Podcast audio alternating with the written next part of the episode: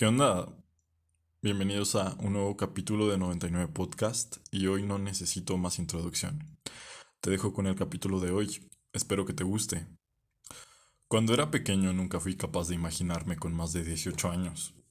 Creí que en ese momento de mi vida tendría las cosas resueltas, un gran trabajo e increíble madurez. Ahora tengo 21 y me sigo haciendo las mismas preguntas. ¿Qué debo hacer? ¿Dónde debo ir? ¿Es este el camino correcto? No creo que haya fecha exacta donde empiezas a actuar como un adulto. Si es que eso existe, creo que los adultos están casi tan perdidos como los niños. ¿Qué es la vida más que una enorme lista de sueños y aspiraciones que te haces? Cosas que esperas que sucedan, aunque no tienes ninguna garantía de que sea así. Podrías morir en este momento, o el día de mañana, o al día siguiente a ese. El mundo podría romperse en pedazos, o el sistema colapsar. O el evento catastrófico de tu preferencia. Quizá estoy exagerando. Cualquier simple giro del destino basta. Creo que por eso hacemos tantos planes, porque nos da esa sensación de que tenemos el control sobre algo, como si nuestra vida estuviera sujeta a nuestra voluntad. Aunque creo que en parte sí, después de todo, cuando miras hacia ambos lados al cruzar la calle, decides sobre tu vida. El mañana nunca es como uno quiere, pero no te asustes. Espera. Esto no es para que te pongas triste.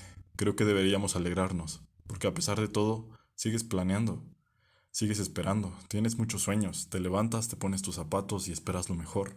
Eliges ver el vaso medio lleno en vez de medio vacío. Las cosas no siempre salen como esperas, pero está bien, porque pueden ser mejores, o al menos tienen ese elemento sorpresa. Bueno o malo, lo lindo de la vida es que continúa. La vida es eso que pasa mientras estás ocupado haciendo otros planes. O eso dijo John Lennon alguna vez. Y eso sería todo por el capítulo del día de hoy. Realmente no esperaba que hubiera capítulo esta semana, pero aquí está. Intento mantener el barco a flote, aunque a veces quisiera bajarme de él. Quiero agradecer un montón a la presentadora del podcast de Letreando por sugerir el tema. Realmente este capítulo no sería posible sin ella. Es un capítulo bastante corto, pero espero que te haya gustado. Checa su podcast, está muy bueno. Si te gustan los libros o aunque no te gusten, porque leer también es divertido, checa deletreando.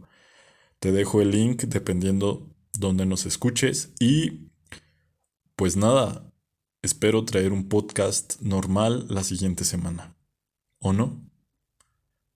¿Quién sabe? Eso es lo que lo hace emocionante, o al menos es lo que acabo de decir. Ten un lindo día, tarde o noche. Nos vemos la siguiente. ¿O no?